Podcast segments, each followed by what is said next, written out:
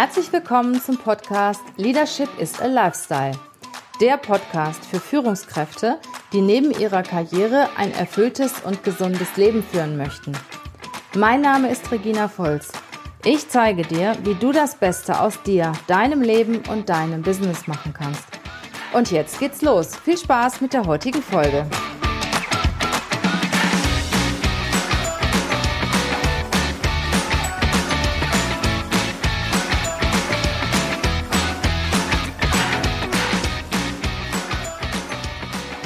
Ist natürlich ein Unterschied, wenn du freiwillig gehst ne, zu deiner Arbeit, als wenn du, wenn du gezwungen wirst, weil du das Geld brauchst. Ne? Das ist natürlich richtig. Also ich finde es auch wirklich mega cool, wenn sich junge Leute aber nicht nur junge Leute eigentlich, wenn sich Leute selbstständig machen. Ich war im letzten Jahr mal im Silicon Valley und äh, da gibt es auch ganz viele Leute, die 40 sind, 50 und älter, die irgendwann mal ihren Lebenstraum verwirklichen haben, alles zurückgelassen, Job, äh, Freunde, alles und haben dann im Silicon Valley wirklich äh, ihre Erfindung realisiert und ihr mhm. Produkt angeboten und mit null wieder angefangen. Und ich finde das so cool aber der Trend geht ja auch dahin, Sven, oder? Dass sich immer mehr Leute selbstständig machen. Die heutige Wirtschaftslage gibt das ja auch her. Ich habe so die Rezession erlebt. Ähm, 2008, 2009, äh, da wurde nichts mehr an Freiberufler abgegeben. Da wurden sämtliche Verträge gekappt, aber heute ist das ja anders. Das boomt ja wie verrückt. Und in dem Moment, wo man einen Job hat, den man auch anbieten kann und eine gewisse Expertise hat, ähm, macht, bietet sich das an, dass man sich, wenn auch nur nebenberuflich, selbstständig macht. Ne? Definitiv, unterschreibe ich sofort mit einer Einschränkung. Ich glaube, die meisten Menschen, die sich sogar vorstellen könnten, dass sie was eigenes nebenher auf die Beine stellen, die scheitern an ihrer eigenen Erfahrungswelt. Weil ich mache das mal, ich, also ich versuche es immer so zu beschreiben, wir Menschen, wir suchen nach einer Lösung für die Herausforderung, die wir haben, ja immer nur in dem Universum der Erfahrung, die wir selbst gemacht haben. Mhm. Und dieser Raum ist sehr, sehr klein. Wir sind nicht in der Lage, unser, unser Denken abstrakt auf 360 Grad aufzubauen. Das kriegen wir nicht hin. Wir brauchen also immer Impulse von außen. Und deswegen sind viele Menschen mit dieser Situation, sich mit einer Selbstständigkeit auseinanderzusetzen, zunächst überfordert weil sie sich auch alleine fühlen in diesem, mhm. in diesem Thema. Sie wissen nicht, wen können sie fragen. Sie wissen nicht, was sind die ersten Steps. Ja, wenn du sowas Stimmt. in einer Gruppe machen kannst, zum Beispiel. Ideal. Dann hast du natürlich irre viel Spaß, weil dann hast du Menschen, die genau dasselbe Ziel verfolgen. Du hast Menschen, die genau dieselbe Orientierungsfrage stellen wie du. Du hast Menschen, mit denen du dich darüber austauschen kannst, ob die Idee, die du gerade hast, auch im Markt ankommen würde mhm. oder ob die anderen da vielleicht sogar noch ein bisschen mehr dran rumbauen würden, weil du unterhältst dich sogar mit deinem potenziellen Zielkunden, wenn du in so einer Gruppe arbeitest, ja. Und deswegen haben wir zum Beispiel die Business Masterclass auf den Weg gebracht. Du bietest, du bietest sowas an. Du hast so ein äh, Mentoring-Programm oder sowas ins Leben gerufen. Das ist, das war die logische Konsequenz. Weißt du, Menschen, die mich fragen, wie komme ich denn dahin, wo meine Kunden sind, ähm, die, die sind ja willig, die haben ja Hunger, die wollen ja irgendwas in ihrem Leben verändern. Und jetzt habe ich es an meinem eigenen Businessmodell erlebt, wie man das anfängt, wenn du natürlich richtig hungrig bist. Und ich bin durch alle Täler der Tränen gegangen, die all diese Menschen da draußen auch haben. Ich habe 100 Stunden jede Woche gearbeitet. Ich habe meine Familie aufs Spiel gesetzt und habe sie verloren, im Schlimm, äh, weil, weil, weil ich nicht früh genug erkannt habe, worum es geht im Leben habe meine harten Erkenntnisse gewonnen, bin auch oft genug auf die Nase gefallen. Ich kenne also all diese ganzen Herausforderungen, die da jeder da draußen hat. Mhm. Und ich habe ein Team von Experten zusammengestellt, mit dem wir genau diesen Menschen, die diesen Weg jetzt mal gehen wollen, ohne diese ganzen Niederschläge, ohne mhm. diese ganzen Erfahrungen machen zu müssen, denen mal in einem Dreitageskonzept zu zeigen, wie viel Energie steckt eigentlich in jedem Einzelnen, wie viel steckt in so einer Gruppendynamik drin, wenn du das gemeinsam machst, wie finde ich denn raus, wo ich, wofür ich gemacht bin? Und das ist etwas, was wir gerade jetzt auf den Weg bringen, wird also demnächst erst starten. Mhm. Für Unternehmer haben wir es schon gemacht. Das ist die Business and Finance Mastery. Das ist also ein richtiges Mastermind-Konzept, ein zwölf Monats Coaching-Programm, wo ich tatsächlich mit einer kleinen Gruppe von Unternehmern unterwegs bin. Allerdings sind die jetzt eigentlich nur mit der Frage beschäftigt, wie kann ich siebenstellig werden? Wie kann ich meine Unternehmen, mein Unternehmen auf siebenstelliges Wachstum hochskalieren? welche Produktinnovationen brauche ich, was für Modelle für Marketing brauche ich, wie kriege ich neue Produkte, neue Zielgruppen, neue Ideen. Mhm. Das ist das, was wir da machen. Das Ziel ist aber immer, die Menschen in die Lage zu versetzen, ihr Einkommen zu erhöhen und sich Vermögen aufzubauen. Und weißt du, wer das Vermögen am besten verwalten kann? Das ist meine Vermögensverwaltung. Das cool. heißt also. Ist natürlich auch eine geschick geschickte Geschäftsidee von dir, ne? Ja. Gibst anderen, aber äh, äh, stärkst dadurch auch dein eigenes Business. Das ist ja wirklich eine äh, super Win-Win-Situation, ne? Das ist die logische Konsequenz. Wenn du es einmal richtig denkst, vom Ende her, was will der meist, was wollen die meisten Menschen? Sie wollen finanziell frei sein. Sie haben nur keine Idee, wie sie es anstellen.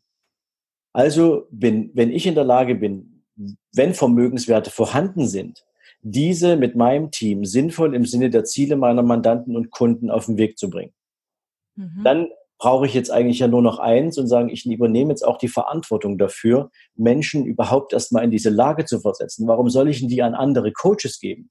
Warum soll ich mich darauf verlassen, dass andere nur ihre eigenen Interessen im Vordergrund stellen und dann, wenn es ums Geld verdienen geht, die Menschen alleine lassen und die müssen dann mit irgendeiner Sparkasse reden, ja, oder ja, mit einer abgehalfterten deutschen Bank. Das will ich nicht. Mhm. Also war es die logische Konsequenz, ein Konzept aufzusetzen, wo meine Erfahrungen einfließen, wo ich ein Expertenteam zusammengestellt habe. Und das ist jetzt sozusagen von der ersten Idee bis hin zur ersten Million, könnte man fast sagen, eigentlich die Story dahinter. Die äh, entsprechenden äh, Informationen dazu können wir gerne in die Show Notes packen. Sehr gerne. Kann sich dann jeder, der interessiert ist, ein eigenes Vermögen aufzubauen, ein eigenes Unternehmen zu gründen, mit dir in Verbindung setzen. Ich glaube, du hast auch große Seminare, äh, hatte ich irgendwie gehört, in November in, in Berlin und so, wo man sich da auch entsprechend für interessiert oder in Hamburg interessieren kann. Das packen wir alles in die Show Notes, wenn jemand mehr von dir wissen will. Sehr gerne. Der kann sich da auch eintragen. Aber was ich gerne noch von dir wissen möchte, hat vielleicht Klar. auch etwas damit zu tun. Du hast ja sehr viel mit erfolgreichen Menschen zu tun. Ja. Und die Frage, die ich mir immer stelle, warum sind die Menschen, die einmal erfolgreich sind, immer erfolgreich? Also ich, ich erlebe das äh, aus meinem eigenen Business. Ich bin ja mehr als 20 Jahre in der Personalleitung gewesen, dass Leute, die irgendwo on top waren und irgendwann mal gefallen sind, dass es nicht lange gedauert hat, dann waren die wieder oben. Und äh, das Gleiche hat auch was mit Vermögen zu tun. Ich kenne Menschen, die waren vermögend und dann hatten sie wieder gar nichts und kurze Zeit später hatten sie ganz schnell wieder Geld.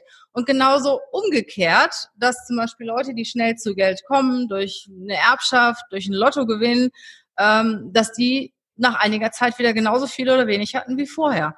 Kannst du das irgendwie erklären als Experte? Du bist ja mit so vielen Menschen zusammen das ist im Prinzip ein in sich logischer Prozess, wenn du so willst. Den kannst du beim ersten Blick drauf relativ schwer durchdringen. Aber wir machen es mal ganz einfach. Wir nehmen jetzt mal an, du hast dir ein finanzielles Ziel gesetzt für dein Leben. Ja, das ist ja witzigerweise überall dasselbe. Wir setzen uns für jeden Quatsch im Leben Ziele. Ja, wenn du jetzt sagst, ähm, ich will nächstes Jahr in die USA in den Urlaub fahren, dann fängst du wahrscheinlich heute schon an, dir das Hotel rauszusuchen. Du fängst schon an, nach Flügen zu schauen. Du guckst irgendwie, was sind die coolsten Locations da und so weiter und so fort. Genau. Du beschäftigst dich mit diesem Ziel. Und das machen wir im Sport zum Beispiel auch so. Ne? Der Olympiasieger, der weiß ganz genau, in drei Jahren ist Olympiade. Jetzt muss ich hier richtig die Zähne zusammenbeißen. Ich brauche einen Trainingsplan, ich brauche ein Ernährungskonzept, ich brauche einen Mentaltrainer, damit ich auf dem Punkt zum Wettkampf bei der Olympiade funktioniere. Mhm. Das ist ein Ziel, daran arbeiten die. Die meisten Menschen setzen sich aber keine finanziellen Ziele.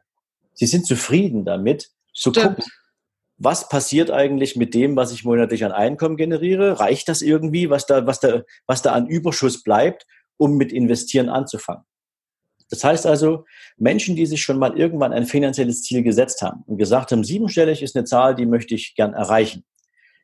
Die haben ja deswegen nicht von heute auf morgen eine Million auf dem Konto, aber sie haben sich mindset-technisch angefangen, mit einer siebenstelligen Zahl auseinanderzusetzen. Genauso wie der Sportler, der sich immer vorstellt, er steht auf dem Treppchen ganz oben. Korrekt, ganz genau. Ja, so. Und das kannst du zum Beispiel machen, indem du dir jeden Tag dieses Ziel aufschreibst. Früh, mittags und abends. Oh. Und, und das ergänzt du auch noch mit ein paar anderen Zielen. Ne? Also wenn ich meine Coaches auf den Weg bringe, dann ähm, ist es ist die erste Aufgabe, die sie kriegen, über vier Wochen lang ihre Lebensziele früh, mittags und abends auf ein Blatt Papier zu schreiben.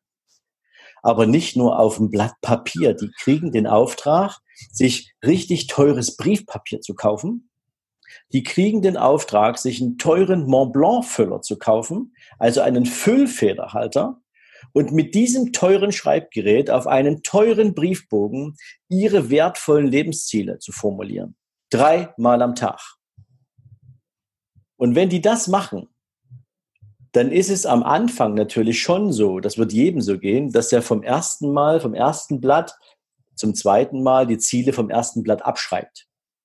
Weil er hat sich zwar einmal Mühe gegeben, diese Ziele zu formulieren, aber er hat sie nicht alle der Reihe nach im Kopf. Das wird ungefähr eine Woche dauern, dass du diese Ziele immer mal vom ersten Blatt abschreibst. Mhm. Innerhalb dieser vier Wochen allerdings kannst du diese Ziele, wenn dich nachts jemand weckt, sofort mit dem Füllfederhalter niederschreiben und du müsstest nicht mal überlegen. Das heißt also, ein Automatismusprozess entsteht in deinem Unterbewusstsein, dass diese Ziele anerkannt und akzeptiert werden von dir. Mhm. Wenn das also eine sieben- oder achtstellige Zahl ist, passiert das auch damit. Du verlierst den Respekt vor dieser Zahl. Du machst sie zu etwas, was dein Leben begleitet. Du ziehst diese Zahl in dein Leben, unabhängig davon, ob du sie schon erreicht hast. Und darauf werden sich jetzt alle Entscheidungen auch unterbewusst abstellen.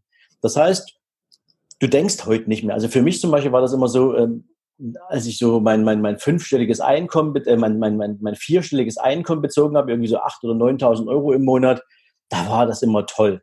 So. Als ich dann das erste Mal einen fetten fünfstelligen monatlichen Betrag verdient habe, habe ich gedacht, wow, geht ja. Mhm. Da war das für mich gar nicht mehr vorstellbar, mich monatlich mit 6.000, 7.000 Euro zufrieden zu geben. Ich habe gesehen, dass 50.000 Euro funktionieren. So. Und es ging dann weiter zum sechsstelligen Betrag. Und ab dem Moment war mir klar, fünfstellig ist nicht mehr akzeptabel. Ich weiß, dass sechsstellig funktioniert, also arbeite ich jetzt an sechsstellig. Cool. Aber, aber ich habe diese Metamorphose durchlebt. Das ist wie so ein Kokon, wo, der, wo die Raupe sich einbuttert, ja, und dann mal ein Schmetterling wird. Das dauert seine Zeit. Und deswegen diese Erfolgsmenschen, die haben jede einzelne, auch mentale Hürde hin von einem Betracht zum nächsten, auch in der Größe der Zahl erlebt. Die haben also auch mit einer hohen Wertschätzung jeden einzelnen Euro auf dem Konto liegen und fließen sehen und haben damit natürlich eine Beziehung zu ihrem Vermögen entwickelt. Mhm. Und haben auch festgestellt, dass ab irgendeinem Moment, wenn sie die nächste Hürde geschafft haben, dass das erreichbar ist. Und das so. hat natürlich auch was mit dem Mindset zu tun, ne? So, so nach dem Motto, Geld ist gut. Ja, also, also wer nicht sagen kann, ich liebe Geld, der, da müssen wir ganz andere Hausaufgaben machen ähm, und die Beziehung zum Thema Geld klären und überlegen, woher vielleicht negative Assoziation dazu kommt kann ich dir dann was für deine Community gern mitgeben? Erinnere mich bitte dran. Und das ist aber bei diesen vermögenden Menschen, die sozusagen diesen Schritt einmal gegangen sind, bis sie ihre erste siebenstellige Zahl hatten, mhm. ist das ein Entwicklungsprozess und eine Form der Wertschätzung für Geld als solches, weil sie es auch in Verbindung mit dem unternehmerischen Aufwand setzen, den sie betreiben. Und wenn du den heute eine Million wegnimmst, Jürgen Höller hat das mal so schön gesagt, du kannst die erste Million, kannst du verschenken, weil du wirst schnell wieder eine haben, weil du jetzt weißt, wie es geht. Genau, du hast das im Kopf, ne? Du hast die Million im Kopf und äh, die wird dann auch schnell wieder da sein. Korrekt. Du hast ja deine Systeme geschaffen. Du hast dein Mindset darauf abgestellt. Du bist also dir selbst darüber im Klaren, was musst du tun, damit das Ziel erreicht werden kann. Mhm. Und dann hast du aus einer Million bist du auch schnell bei drei oder vier oder fünf und du hörst danach nicht auf. Und das hat mit Gier gar nichts zu tun, witzigerweise. Das hat einfach was damit zu tun, dass du weißt, dass es funktioniert. Mhm. Und du wärst ja bescheuert, wenn du plötzlich diese, diese Entwicklungsmöglichkeit abschneidest. Die Frage ist ja eigentlich nur, was machst du mit all diesem Geld, was du verdienst? Mhm. Führst du es mal einem guten Zweck zu? Unterstützt du Menschen, denen es weniger gut geht?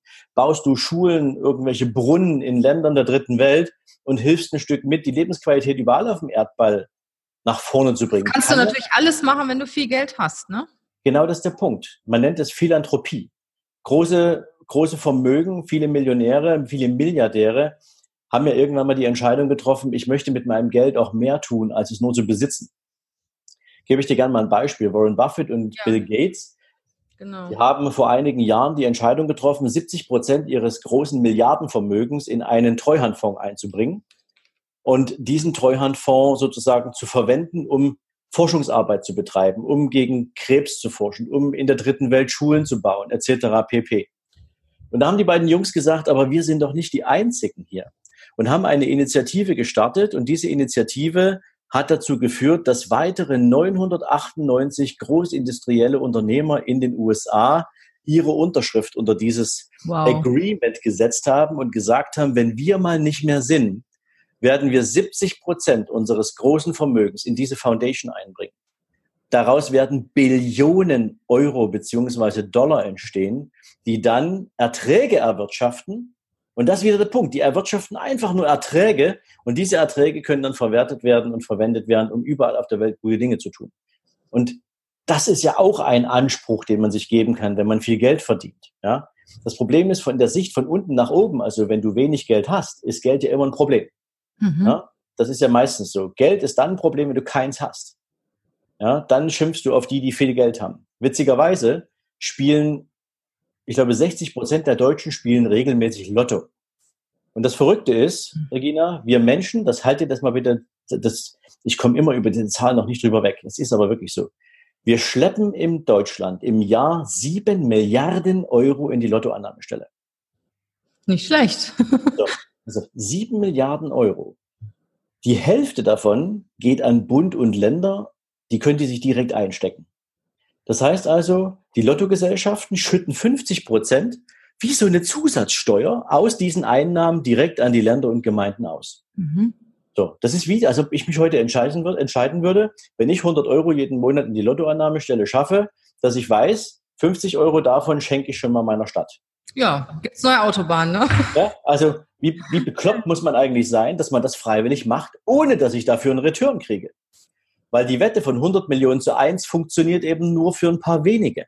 Mhm. Das Spannende ist allerdings, Regina, dass, dass, dass diejenigen, die regelmäßig zur Lottoannahmestelle gehen, häufig hinterm Vorhang stehen und gucken, wenn der Nachbar mit einem neuen Auto vorfährt und heimlich miteinander tuscheln und sagen, hat er sich das wirklich verdient? Geht das mit rechten Dingen zu? Ist das okay, dass der so ein Auto hat? Hm. Weil du dann genau weißt, dass dieses Mindset überhaupt nicht vorhanden ist. Und deswegen können so viele Lottogewinner mit dem Geld auch nicht umgehen, wenn sie es dann mal bekommen. Weil sie an deren Wert, also an dessen Wertschöpfung und Entstehung null beteiligt waren. Hm. Sie kommen erst durch einen Zufall. Sie glauben zwar, sie hätten es verdient, aber sie gehen nicht auf diese ja. Art und Weise damit um. Und dann ist das alte Mindset wieder da und dann ist das Geld auch schnell wieder weg, ne? Korrekt. Also das ist der große Fehler in diesem System. Und Menschen, die eben vermögend sind, die haben sich dieses Vermögen in der Regel aufgebaut. 98 Prozent meiner Kunden sind alles Unternehmer. Die anderen zwei Prozent sind Fußballstars, aber der Rest sind Unternehmer. Und die haben eben genau gelernt, wie das ist, wenn du mal einen Monat gar nichts hast.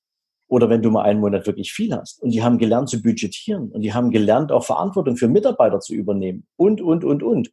Das ist eine ganz andere Persönlichkeitsentwicklung. Und da nehme ich mir natürlich auch dieses Beispiel her. Nur mit deiner Persönlichkeit kann auch dein Vermögen wachsen. Mhm. Wenn das beides nicht parallel funktioniert, cool. dann, kannst du, dann kannst du äh, dich von großen Vermögen verabschieden, wenn du permanent denkst, ähm, wie ein kleiner Angestellter. Und das meine ich nicht despektierlich. Ähm, jeder, der irgendwie einen Angestelltenjob macht, und ich habe das ja auch viele Jahre lang gemacht, der macht das ganz sicher ähm, nicht irgendwie, weil weil dieser Job, weil nichts anderes zur Verfügung stand. Mhm. Aber ich gebe parallel dazu mal eine Zahl mit zu bedenken und das ist tatsächlich überlegenswert. Deutschland gehört zu den Nationen, wo 85 Prozent der Menschen einem Job nachgehen, den sie selbst nicht mögen. Ja, das stimmt. Ja, und das ist auch eine ziemlich gruselige Aussage. Das merke ich ja auch fast jeden Tag. Ist ja unser Job, das zu ändern. Ja. Ja, und wie nah bist du dann dran, wenn du sagst, ich, ich, ich setze mich früh ins Auto, ich finde den Job total Mist, den ich mache. Ich mache, weil ich das Einkommen brauche. Wo liegt es denn näher, als nochmal zurück zu dem Beispiel zu gehen, sich jetzt mal Gedanken darüber zu machen, an welcher Sache hätte ich denn ernsthaft Freude, wenn sie etwas ist, was nur mir gehört? Ja? Und nach dem, was du gesagt hast, dass man das auch nebenberuflich anfangen kann, ist das Risiko ja auch begrenzt. Ne? Normalerweise, ich denke, viele Leute äh, haben gewisse Verpflichtungen, Familie, vielleicht Immobilie, Klar. sind darauf angewiesen, dass sie ihr Geld verdienen und trauen sich nicht in die Selbstständigkeit zu gehen. Aber wenn man das so macht, wie du gesagt hast, halt erstmal mit, mit einem Tag oder ein paar Stunden in der Woche oder am Wochenende arbeiten, heute gibt es ja auch so viele Möglichkeiten, wo man online arbeiten muss und sich nicht an die normalen Geschäftszeiten halten online arbeiten kann und sich nicht an die normalen Geschäftszeiten halten muss. Siehe die ganzen Affiliates, was, was es alles gibt. Ne? Ich finde, in der heutigen Zeit kann man das wirklich recht gut machen und dann erstmal teilweise, stundenweise äh, in einen eigenen Job zu investieren und das kann ja dann nachher kippen, wenn man merkt, dass man genug Einkommen damit verdient. Ne? Genau. Und ich kann dir auch eins sagen, auch mal eine Nachtschicht einzulegen, ist nicht dramatisch. Nö. Ich mache das regelmäßig. Meine Frau sagt dann zwar meistens, was, muss das schon wieder sein? Aber ich bin zum Beispiel mittlerweile, gerade jetzt bin ich in so einer Phase, ich werde demnächst einen Online-Kurs rausbringen, auf den ich eigentlich am Anfang gar keine Lust hatte. Und jetzt wird das wahrscheinlich ähm, ein Megateil. Und Klar. ich habe mich dann irgendwann äh, dabei erwischt, dass ich abends anfing, richtig kreativ zu werden. Und dann habe ich meiner Frau gesagt, sag, Schatz, du kannst ins Bett gehen. Ähm, ich mache jetzt eine Nachtschicht. Und dann mache ich mir abends 21 Uhr oder 22 Uhr, setze ich mich hier hin mit einer großen Kanne Kaffee, ähm, Licht im Büro und dann sitze ich da und dann schreibe ich mir die Finger wund und ähm, baue das alles zusammen, weil ich da selbst natürlich auch Lust drauf habe. Genau, findest du das schlimm? Wahrscheinlich nicht, ne? Du, nee, ich mache das voller Spaß. Begeisterung, weil es ja. mein Baby ist, weil es mein Projekt ist und weil ich mir heute schon vorstellen kann, wie all diese Menschen darauf reagieren, die dann davon profitieren werden. Mhm. Und das ist ja auch ein Treiber. Ne? Du machst das ja nicht für dich, um dein Ego zu befriedigen, sondern du solltest schon einem höheren Ziel dienen. Nämlich genau. irgendetwas für andere zu schaffen, wo es denen dadurch besser geht. Ein Problem für andere Menschen zu lösen. Mhm. Das, by the way, mal so als Hinweis für all die, die nach einem Sinn suchen, irgendwie für eine eigene Idee. Finde heraus, wo das Problem von anderen Menschen ist und finde heraus, wie du denen dabei helfen kannst, dieses Problem zu lösen. Mhm. Vielleicht gibt es eine Lösung schon für dieses Problem, aber vielleicht ist diese Lösung noch nicht ganz durchdacht. Oder vielleicht kann man an diese Lösung noch ein weiteres Feature dran basteln. Mhm. Also es Manch, ja, manchmal ist es so, wenn du einmal angefangen hast, dann entwickelt sich das ganz von alleine selber. Ne? Du brauchst nur den Start. Definitiv. Ja, Sven, äh, ganz viele tolle Dinge, die du erzählt hast. Ähm, ich finde das auch cool, dass du gesagt hast, äh, dass man eher daran denken sollte, sich Vermögen aufzubauen und gar nicht erst in die Situation kommen zu müssen, sich irgendwo einen Kredit aufzunehmen. Ähm, ich möchte aber noch zum Abschluss doch noch mal gerne auf meine Ursprungsfrage zurückgehen. Jetzt habe ich es nicht gemacht und ich habe mir nichts aufgebaut und stehe auf einmal da und brauche, sagen wir mal, für die Beerdigung meines Vaters 10.000 Euro, die ich nicht habe. So, das sind ja Kosten, die ich irgendwo oder, oder Ausgaben, die ich irgendwo bestreiten muss. Ähm, ist etwas anders als ein Urlaub oder mein Auto geht kaputt oder sonstiges. Was mache ich, wo bekomme ich das Geld her und wie komme ich dann nicht in diese Ratenkreditschleife, Ratenkreditfalle? Wie mache ich das am besten? Also das ist eine ziemlich brutale Frage, die du gerade stellst, weil das Beispiel, was du gewählt hast, natürlich moralisch einiges an Verbindlichkeiten aufwirft. Ne? Also wenn ich tatsächlich ähm, für 10.000 Euro äh, eine Beerdigung bezahlen müsste, lassen wir es mal an dem Beispiel so sein, ähm, dann ist das natürlich schon mal eine extrem teure Beerdigung, glaube ich zumindestens. Ähm, aber da steckt ja ein anderer moralischer Hintergrund. Das ist ja mhm. kein Konsumwunsch, den du dir erfüllst. Das ist ja jetzt keine, ich sag mal, keine Spaßveranstaltung. dein Vater hat dir vielleicht auch eine Menge gegeben und du fühlst dich auch in dem Falle moralisch verpflichtet und dann willst du diese Verbindlichkeit ja. Ja. Was ich damit sagen will, ich äh, brauche jetzt nicht Geld, um etwas zu machen, was ja, ich brauche, sondern für irgendetwas Zwingendes, was aus meiner Sicht erforderlich ist. Habe ich völlig verstanden. Jetzt bin ich natürlich kein, ähm, kein exzellenter Kenner von äh, der Förderszene, ja, also der Fördermittelszene. Ich weiß jetzt also nicht, ob für solche Situationen, wenn du kein Vermögen hast, ähm, ob in so einem Fall jetzt an der Stelle tatsächlich auch ähm, staatliche Instanzen einspringen können, die zumindest einen Teil der Kosten übernehmen oder vielleicht hat der Papa eine Versicherung gehabt, die einen Teil der Kosten abdeckt etc. Bleiben wir mal dabei, irgendetwas bleibt an Rest, den du finanzieren musst. Dann kannst du wahrscheinlich auch gar nicht anders, als mit einer Bank sprechen und dir einen Ratenkredit besorgen. So. Und wenn du das jetzt allerdings tust, weil die Notwendigkeit treibt, weil du ansonsten diese Situation nicht gehandelt bekommst. Mhm. Und es ist nichts ist, was du aus dem Bauch heraus entschieden hast, sondern weil das eine moralische Verpflichtung für dich ist. Dann ist die wichtige Geschichte dabei, dass du dir natürlich ganz klar machst, in welchem Zeitraum will ich diese Schuld auch wieder zurückführen? Mhm. Und was soll danach passieren? Mhm. Damit weil, ich nicht wieder in diese Situation komme, ne? ja, wie gesagt, diese Situation gehst du ja bewusst ein. Das heißt ja, du weißt, du brauchst diese 5000 Euro Rest meinetwegen an Ratenkredit, sonst kannst du diese Beerdigung nicht bezahlen. Du bist vielleicht auch Einzelkind, du kannst nicht mal auf Geschwister zurückgreifen oder ähnliches. Es ist jetzt deine Aufgabe, das zu managen. Dann weißt du aber auch, ähm, das ist ja keine Entscheidung, die dir leicht gemacht hast, wo du aus dem Bauch heraus mal gesagt hast, ach na ja, was wird mich so ein Ratenkredit schon kosten, sondern das ist etwas, was du mit Kalkül und wohl überlegt angehst. Das ist immer anders, als wenn du aus einer Zwangssituation heraus etwas machst, als wenn du aus einem, aus einem Lustprinzip heraus etwas machst. Wenn der Treiber hier der Schmerz ist, und das ist er in so einem Fall, in diesem Beispiel, dann wirst du auch sehr schnell wieder ins Tun kommen, um diesen Schmerz zu, zu, zu, zu beseitigen. Und das heißt, du setzt dir selber ein Ziel, bis wann will ich mit diesem Ratenkredit durch sein? Ähm, du verzichtest im Zweifel eine Zeit lang auf bestimmte monatliche Ausgaben, auf bestimmte Konsumthemen, damit du dieses Ziel mhm. erreichen kannst. Ja, also du sagst wirklich nur im Notfall und wenn ganz schnell dafür sorgen, dass es wieder abgelöst wird. Genau. Es gibt mhm. solche Situationen, natürlich, klar. Ja, ähm, wenn du heute mit einem Auto unterwegs bist und plötzlich das, die Garantie ist abgelaufen und du hast jetzt einen Getriebeschaden. Ja. ja und du weißt, erst in einem, in einem halben Jahr oder in einem Dreivierteljahr kommt der Gehaltsbestandteil, aus dem du das locker bezahlen könntest. Jetzt musst du aber die 3000 Euro an die Werkstatt bezahlen. Und die, und die Versicherung bezahlt es nicht. Ja, dann hast du halt ein Thema. Dann wirst du dir kurz oder kurz oder lang, wenn du an, auf das Auto angewiesen bist, wirst du dir einen Radkredit nehmen. Mhm. Oder wenn es ganz schlimm kommt, das wünsche ich natürlich niemanden, dann stellst du das Auto einfach hin, gibst es zurück, verkaufst es zum Schrottpreis und fährst eine Weile Bahn. Ja. Ja, also es ist ja nicht so, dass wir Menschen gezwungen sind, unseren Lebensstandard permanent aufrechtzuerhalten, auch wenn es schön wäre, wenn er sich immer dynamisch in die positive Richtung entwickelt. Klar. Aber manchmal ist es im Leben auch so, dann müssen wir akzeptieren, dass wir mal richtig gekniffen werden.